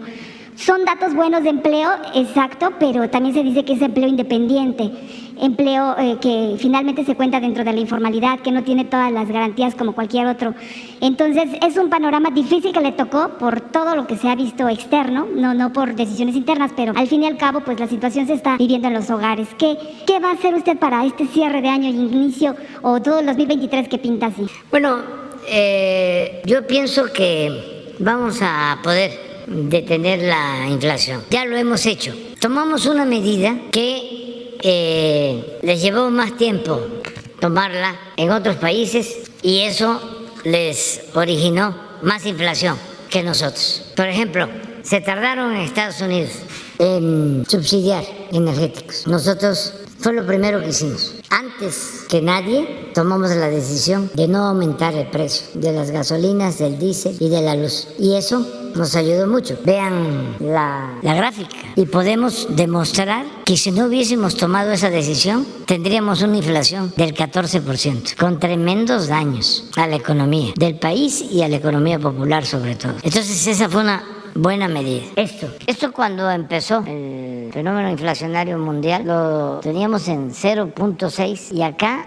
en Estados Unidos llegó a 2.8 y como ya están aplicando subsidios, ya están bajando. Pero ellos, nuestros eh, vecinos, amigos, eh, durante tres meses tenían más inflación que nosotros. Y eso ya llevaba muchos años que no se veía, muchos años que no se veía que la gasolina estuviese más barata en México que en Estados Unidos. Entonces ha resultado la estrategia. Ahora vamos a eso, a bajar eso, porque aquí tenemos más control. Además, tomamos decisiones desde el principio para refinar más petróleo, tener gasolinas en México, dejar de comprar la gasolina en el extranjero. O sea, todo lo opuesto a lo que se venía haciendo durante la política neoliberal. Pero aquí tenemos más problemas porque no somos autosuficientes en todos los alimentos. Es lo mismo, se abandonó el campo, como se tenía también el abandono la industria petrolera, se dedicaban nada más a vender petróleo crudo. Y en los últimos tiempos hasta la misma producción de crudo se cayó. Fue un poco parecido a lo de los homicidios. Este, 14 años consecutivos cayendo la producción. Y llegamos y nos llevó dos años de tener la caída y ahora ya empezamos a incrementar la producción. Entonces yo espero que con el acuerdo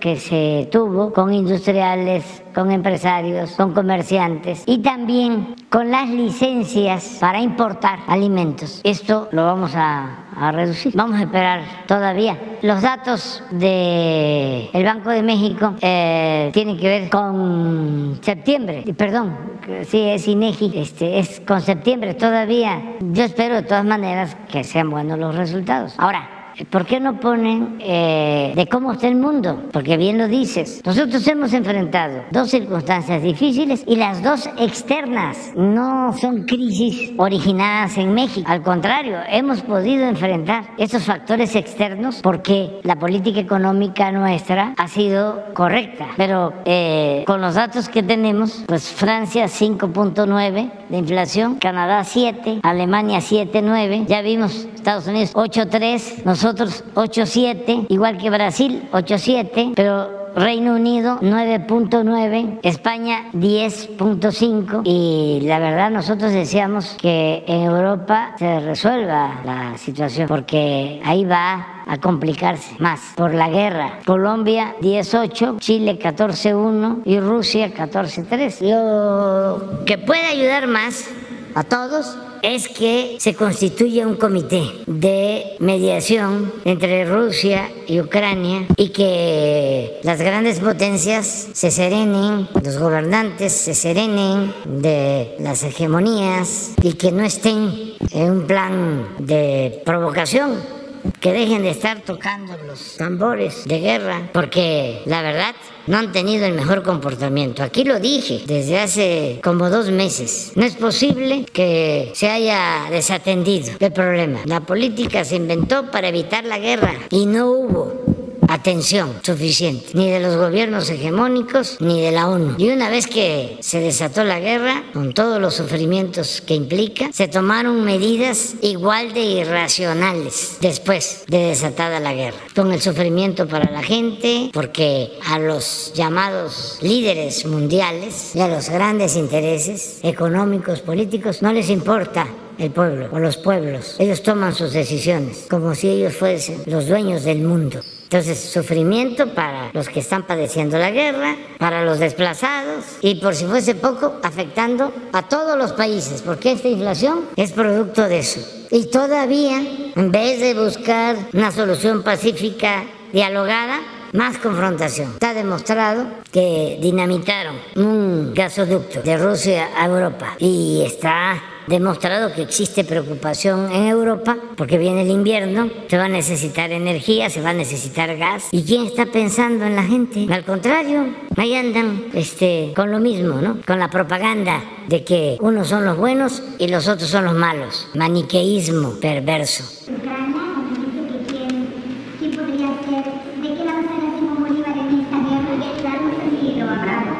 No, no lo he visto. Pero nuestra postura es la de la neutralidad, porque lo que queremos es la paz. Y claro que nosotros estamos en contra de las invasiones, pues hemos padecido invasiones de España con intentos de reconquista, dos invasiones de Francia, dos invasiones de Estados Unidos, nos han costado sangre, martirio, territorio, pero al mismo tiempo hay cosas que no alcanzamos a comprender. ¿Cómo es que pide Ucrania que se le acepte en la OTAN y no se les permite? Y lo que se decide es enviarles armas. ¿Y quién pone los muertos? ¿Y por qué no aceptar nuestra propuesta de que se forme un comité para conseguir la paz? Proponemos al Papa Francisco, proponemos al presidente, primer ministro de la India, Modi, al secretario Guterres de la ONU.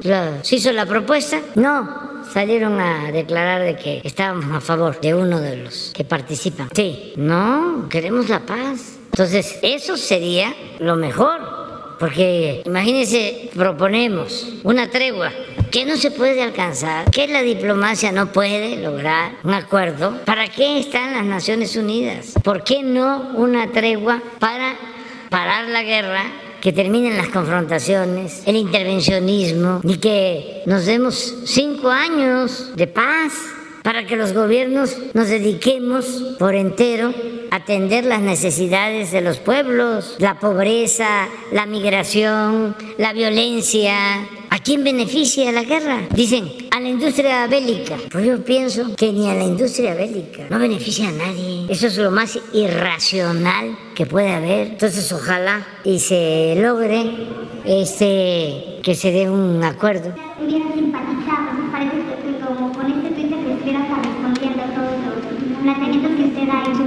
No, pues yo respeto mucho a todos. había un este, entrenador, a ver, el post, post, post, post, COVID ya no. Es, eh, Bora, Bora, Bora, Bora. Sí, es que este es post-COVID largo. Este.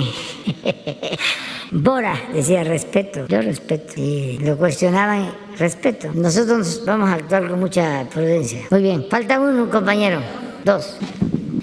Ya me están regañando mucho, también se los informo. ¿eh? Socializo, socializo información. Me regañan mucho porque se tardan las mañaneras. Buenos días, no presidente. Es culpa de ustedes, ¿eh?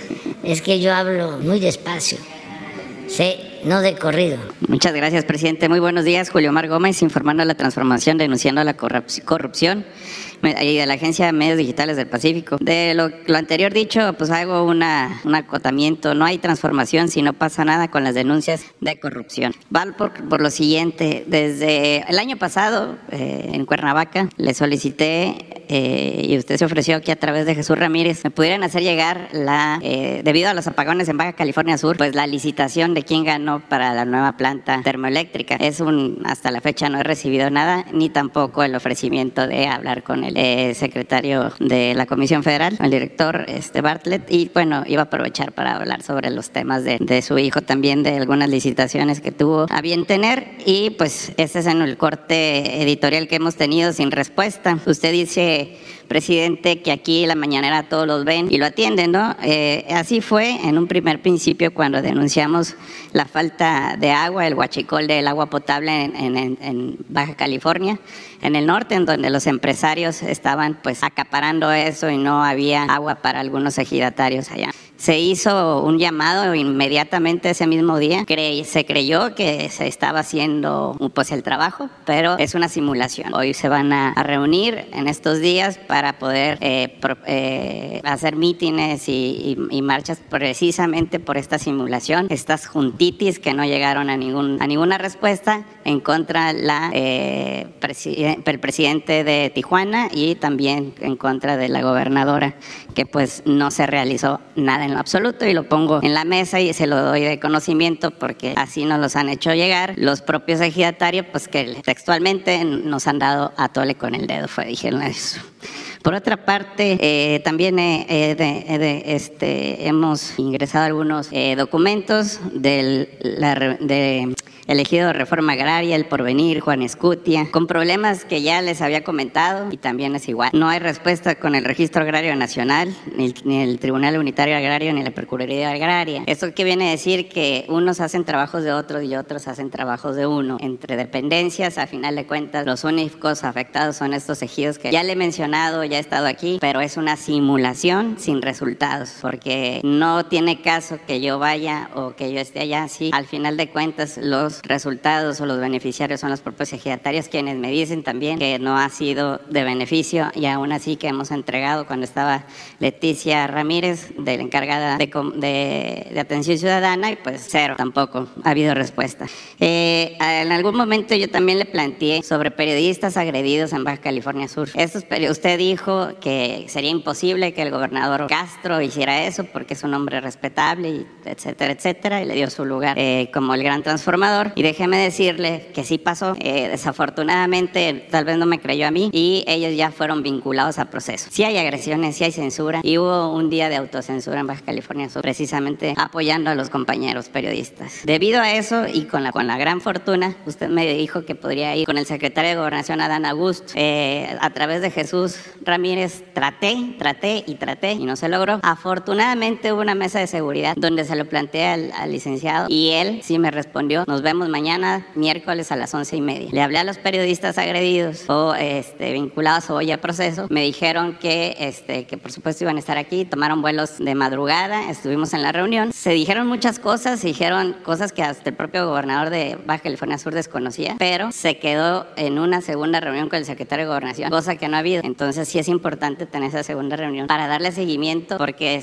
están pendientes creo que el, el, proceso o el castigo eh, por pagar es de 5 a 6 años de prisión contra estos periodistas que le había mencionado. También no hay derecho a la libertad de expresión, es un estado que no ha garantizado aún, que aunque se diga aquí, ahí están las pruebas en Baja California Sur, que no es así, presidente. Bueno, eh, entre esas hay muchas denuncias más que he dicho en, este, en, este, en esta conferencia, sobre todo con el Instituto Mexicano del Seguro Social, donde se hicieron, no sé, se hicieron una supuesta licitación en donde hubo una compra directa yo, yo dije que eran mil millones de pesos la, compra, me contesta el Seguro Social, me dice que fueron 900 y tantos millones de pesos. Bueno, si ya lo contesto, entonces, ¿a quién castigaron? ¿A quién hicieron este, eh, de pérdida un acta administrativa? ¿Dónde están los resultados, vaya, de esta denuncia de corrupción? Presidente, hay muchísimas cosas que, que aquí hemos dicho, bueno, por lo menos nuestra agencia y un servidor pero pues no se llevan a cabo, presidente. Eh, eh, yo creo que a lo que me han dado a mí también es una, un montón de simulación. Y quiero decirle también que en, el estado de Baja California Sur, en el municipio de, de Mulegé, hay una, un, ejido que se llama Ejido San Lucas. Ese ejido tiene 11 años, 11 años lidiando con la Secretaría de la Defensa Nacional. La Secretaría de la Defensa Nacional, la Sedena, invadió terrenos, los invadió, obviamente eh, el ejido los denuncia, los demanda precisamente por esta invasión. Dicen los, en, aquel momento Sedena que les iban a comprar los terrenos, no se los compró. Después siguió el litigio y se amparó la Sedena y también igual con la misma situación, usando el poder por el poder, federal por, por federal, ¿no? Entonces ahorita están amparados. Si los ejidatarios piden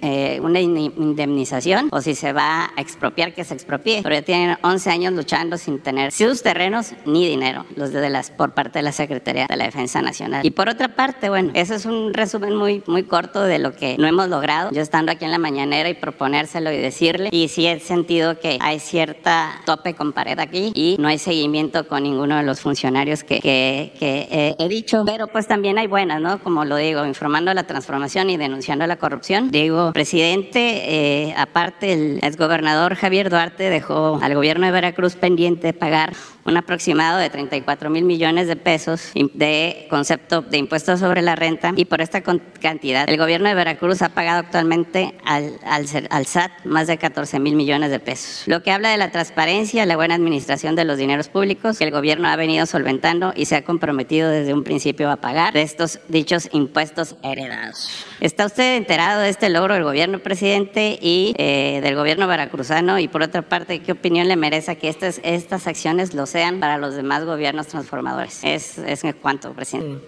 No, pues hay que este, seguir insistiendo. Hay que ser en la vida perseverante. Cuando uno quiere eh, lograr algo noble, como la justicia o la democracia, o combatir el racismo, el clasismo, la discriminación, hay que luchar y luchar. Como decía la consigna, o dice la consigna que coreábamos antes. Lucha, lucha, lucha, no dejes de luchar por un gobierno obrero, campesino y popular. No hay que darse por vencido, hay que seguir adelante. Entonces, todo esto que estás planteando, pues este, ya tomó nota el secretario de Gobernación, porque debe estar atento. Este, sí, y van a seguir. Y tú sigue viniendo aquí. Sí, sí, y este y se va a seguir atendiendo todo. Y sobre todo lo de la Sedena que le deben pues 11 millones. Hay que ver de qué se trata. Cuando fue, dices que hace 11 años. De la invasión. Sí, hay que ver este por qué se procedió de esa manera, si fue una injusticia repararla, o sea, reparar el, daño que se cometió y adelante. Y sí estoy enterado de lo de Veracruz y es muy buen gobernador, Huitlagua, una gente honesta, este, humilde, porque el poder es humildad, igual que Víctor Castro.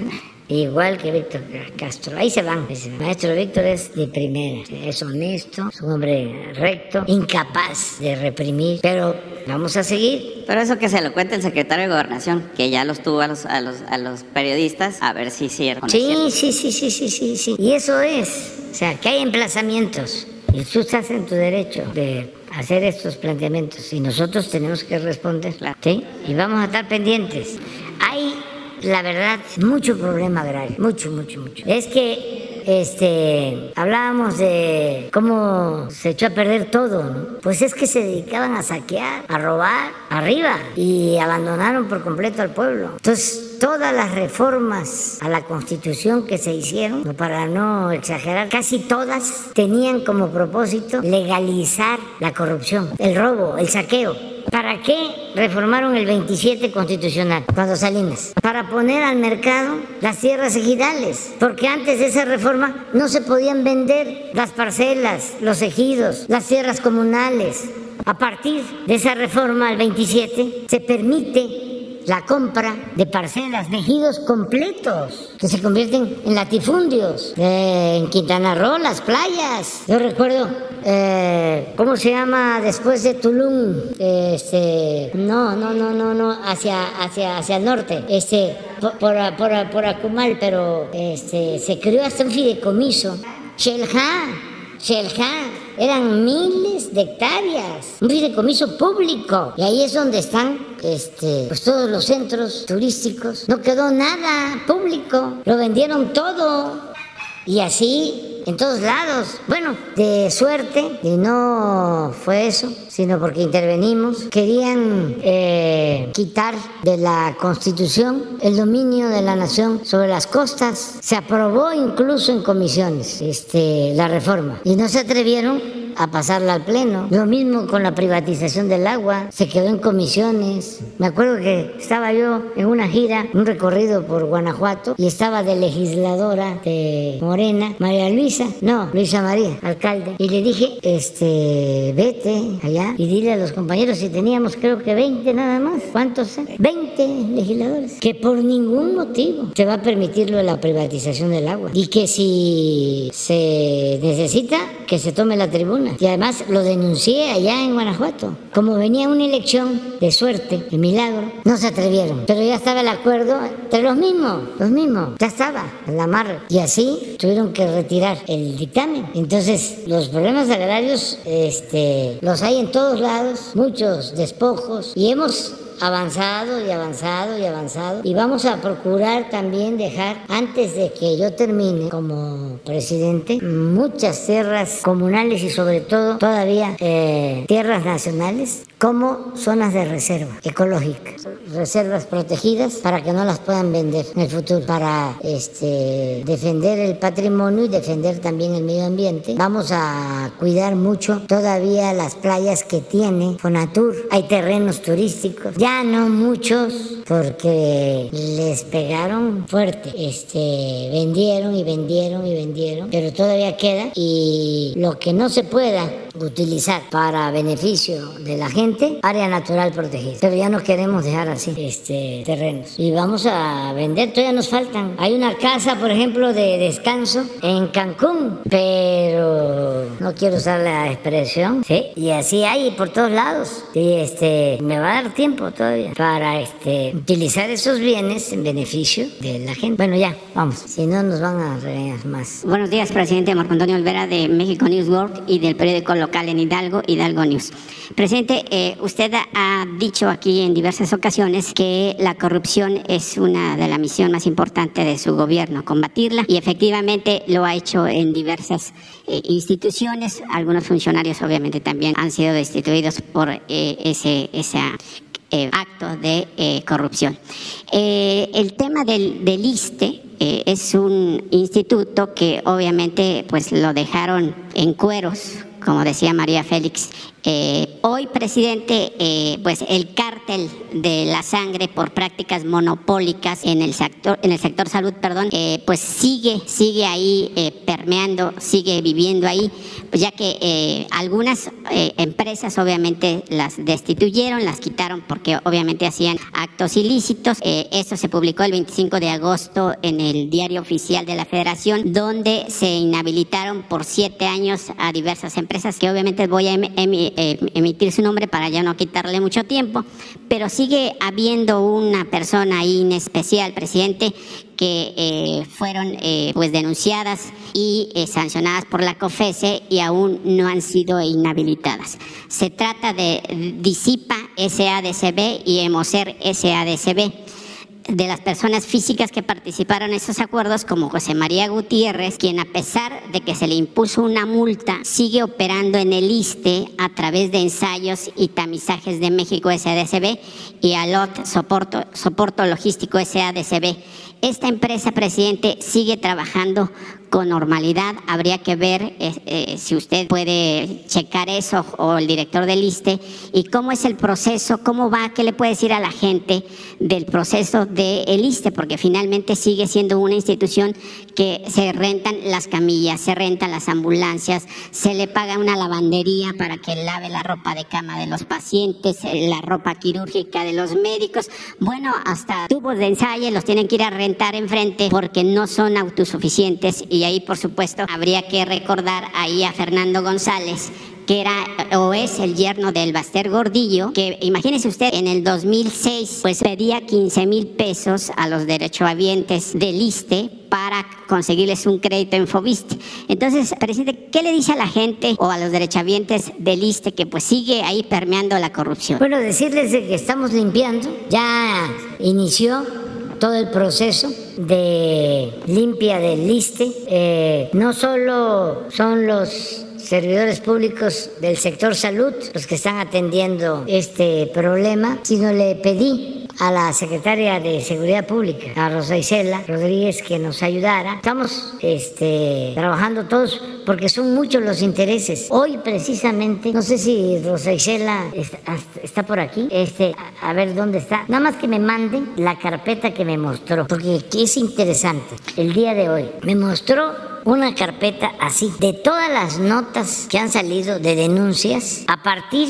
de que se decidió iniciar el proceso de limpia del ISTE, periodicazos, un periodicazo diario. Sí, presidente, y también obviamente ahí están eh, funcionarios o por supuesto también senadores. Estaba el caso de Emilio Gamboa Patrón, el caso de Mario Fabio Beltrones que hoy vive Están, en Cuba, están metidos vendiéndole medicamentos a- muchos eh, que se este, sentían influyentes, pero ya tomamos la decisión de que se va a limpiar de corrupción porque era eh, lo más echado a perder del sector salud. Si el sector salud estaba mal, infestado de corrupción, el ISTE era lo peor. ¿Cuánto tiempo tardará más para, digamos, recuperar a Nos va a llevar todavía como unos tres meses, pero ya nos fijamos como meta eh, el que ya no se estén renovando contratos? los contratos, se llaman de servicios integrales. Sí, como el caso de este empresario, Sí. que tenía una empresa, Sí. la dio de baja y ahora presta como de manera individual. Sí. ¿Y qué son servicios integrales? Pues eh, son laboratorios, lo que dices, La- la- hasta camillas, sí, Silla de ruedas Eh, también rentan. sillas de rueda, todo eh, subvencionado. Y los prestadores de esos servicios, la mayoría vinculados a funcionarios o exfuncionarios del ISTE. Una cosa eh, de escándalo. Pero qué bien que lo planteas, pues para que ya eh, quede eh, en claro de que no vamos a permitir la corrupción. Que además ahí se atienden los ¿Y maestros. saben por y- qué también es bueno que se sepa, se ventile? Porque luego hasta amenazan a eh, los servidores públicos que están llevando a cabo eh, eh, estas medidas. Los amenazan. Sí. Bueno, el colmo, o sea, amenazaron a la directora del DIF, a Nuria. No, que se atuviera las consecuencias y este anónimos y estuvimos eh, decidimos apoyarla con seguridad por lo mismo, por desmontar estructuras de corrupción hace como tres meses. Pues yo no, no, no sé por qué razón, pero que este sí tuvo amenazas. Entonces, pues que quienes están metidos en estas tranzas, que sepan que los servidores públicos que están llevando a cabo las reformas para que no haya corrupción, pues tienen todo nuestro apoyo, todo nuestro respaldo. Limpiamos Cofepris, que estaba Infestado. Sí, infectada, de- una institución infectada de corrupción. Habían literalmente sótanos para este Los moches. eh, guardar expedientes y solo autorizar aquellos en donde había de por medio dinero. Y el que está ahora, Alejandro Schwartz, es un hombre íntegro, mm, servidor público de primera, de primera. Y ya logramos ahí limpiar. Y ahí vamos. Pero todo estaba así, todo estaba así. Hacienda, comunicaciones, Aduanas. bueno, aduanas, imagínense, ¿no? Este, no, las aduanas se entregaban en concesión a gobiernos del norte, estatales. Sí. Ellos decidían quiénes iban a ser los de aduana, como en la época de antes. Sí, Todo eso se está limpiando, pero sí cuesta, porque fueron muchos años. La política neoliberal es sinónimo de corrupción. Entonces, ahí va, poco a poco. Sí, la segunda pregunta, presidente, si me lo permite, el día 22 de mayo de este año, le dije en este mismo espacio, cuando me dio la palabra, que aquí al norte de la ciudad, en la unidad eh, San Simón, en Tlatelolco, hay hasta este momento 531 eh, departamentos que son habitados por decenas de familias. Eh, usted dio instrucciones a través de la mañanera a la jefa de gobierno, Claudia Sheinbaum, para que se atendiera este caso y pues el la oficina de, eh, jurídica de la jefa de gobierno pues les ha dado vueltas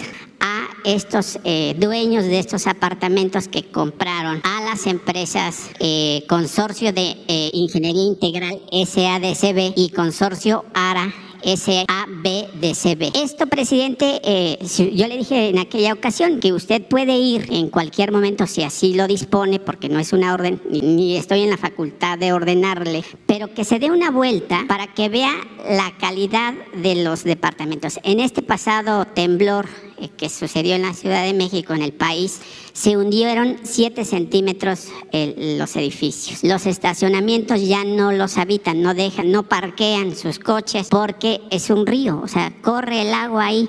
Y bueno, el tema es que no hay respuesta del gobierno de Claudia Sheinbaum y mucho menos del juez quinto de distrito en materia civil de la Ciudad de México, bajo el expediente 218 diagonal 2020-4 en números romanos, eh, Alejandro Disip Sotelo, quien está obstaculizando y entorpeciendo todo esto, presidente, y con fecha del 15 de julio del 22, el juez quinto de distrito, pues todavía se aventó la puntada de decir que eh, hay que pagar eh, un estudio de mecánica de suelo y le sale en 6 millones de pesos hacer ese estudio de mecánica de suelo cuando está claro que los edificios se, están hundiendo. Eh, si usted camina, está alto allá y acá está abajo.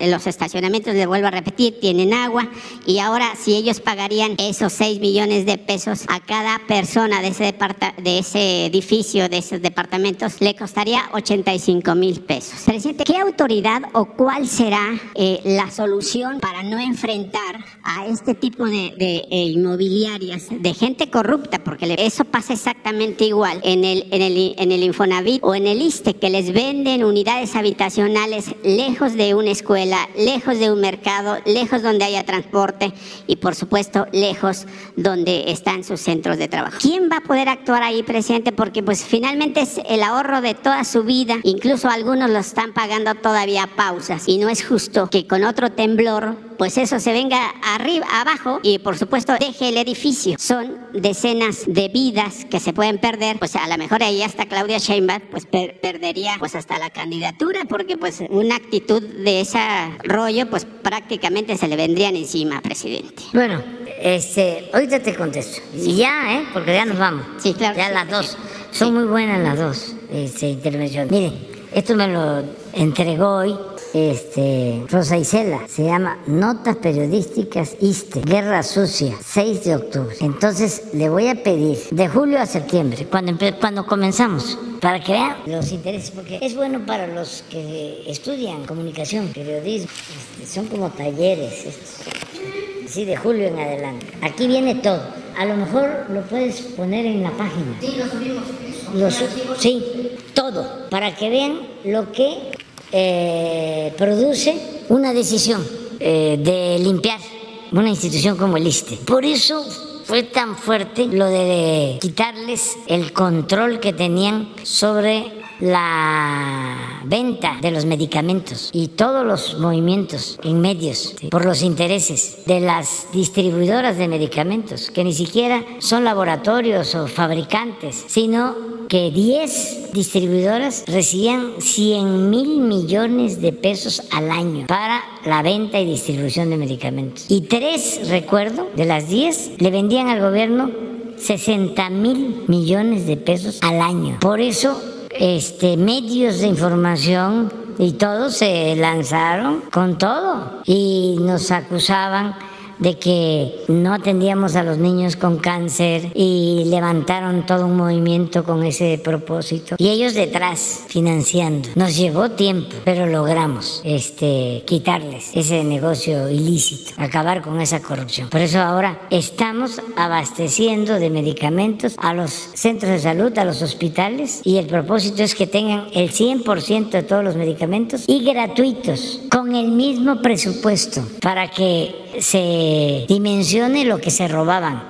Bueno, empezamos con el liste y miren todo esto. Pura guerra sucia de acusaciones mutuas. Entonces vamos a subirlo, pero no les va a funcionar nada, porque ya tomamos la decisión de limpiar. Este, lo de la unidad habitacional. Mira, te aclaro dos cosas. Una, este, o expongo dos cosas. Una, yo no le doy instrucciones a Claudia porque ella es la jefa de gobierno, fue electa de manera democrática. Eh, tengo, eso sí, una muy buena relación con ella y para que no se vaya a malinterpretar, como tengo muy buena relación, son como mis hermanos, eh, Marcelo y Adán y ella. O sea, tengo dos hermanos y una hermana. ¿Sí? para que este, se interprete bien. ¿Hay cariño? Igualdad. Parejo. ¿Hay cariño o no hay cariño? Sí hay cariño. Este, parejo. Los tres y otros, ¿eh? Que no menciono aquí porque todos, todos, todos, todos, todos, todos. Bueno, los tres son muy buenos servidores públicos. Y Claudia es muy buena servidora. Entonces, dos cosas.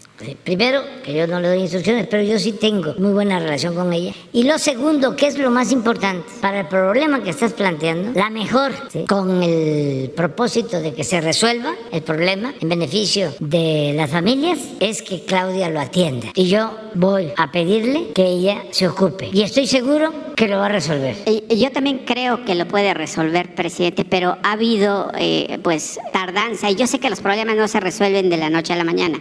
Es como a usted le exigen que pacifique al país de la noche a la mañana, pero desgraciadamente usted se echó un monstruo de 10 cabezas cuando tomó la presidencia del país y nunca dijeron nada de la corrupción que ellos mismos participaban, tanto medios de comunicación, algunos, no todos, y por supuesto gobernadores y por supuesto eh, presidentes municipales y por supuesto pues las policías diversas que conocemos.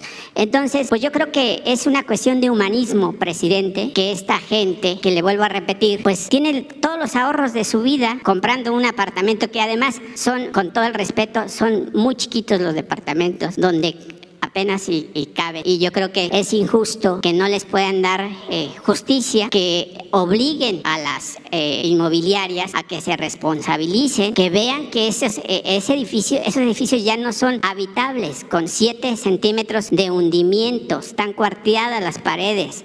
La gente pues tiene miedo y yo no sé si después de otro temblor, que ojalá no pase nunca más en el país, pues haya una desgracia ahí y después el hubiera y el hubiera ya va a ser demasiado tarde. presidente. Ella, ella lo va a atender. Y se hacen estudios estructurales y si ya no son seguros, eh, se busca eh, resolver el problema para la gente, atendiendo a la familia. Ese es mi compromiso y voy yo a hablar con ella. Y con Jesús, este, que busquen la comunicación y si tú lo consideras, eh, que puedas tú hablar con ella. Sí, mire, con Claudia. sí, muchas gracias. Le, le, eh, le doy gracias por ese, ese, ese ofrecimiento, pero aquí mi labor es únicamente ser un portavoz. Eh, a mí no me gustaría participar con ellos, que eh, la gente resuelva sus problemas con las autoridades. Yo simplemente soy un reportero que transmito lo que la gente vive, lo que a, a lo mejor a otros reporteros les parece insignificante, pero pues ellos también traen su agenda y es respetable. Pues si te parece, que, este, que vayan a verlos. Está bien, presidente. ¿Sí? Muchas gracias. Bueno, nos vemos. Dale. Nos vemos. Nos, nos vemos mañana. Mañana. Ah, mañana. Este, nada más van a hacer este, preguntas y respuestas. Eh, No vamos a tardar mucho porque tengo que salir de aquí a las 7:45. O sea, vamos a tener una eh, conferencia de 40 minutos. Pero 40 minutos voy a hablar de corrido. Voy a hacer una, inicio una gira de supervisión por cinco refinerías.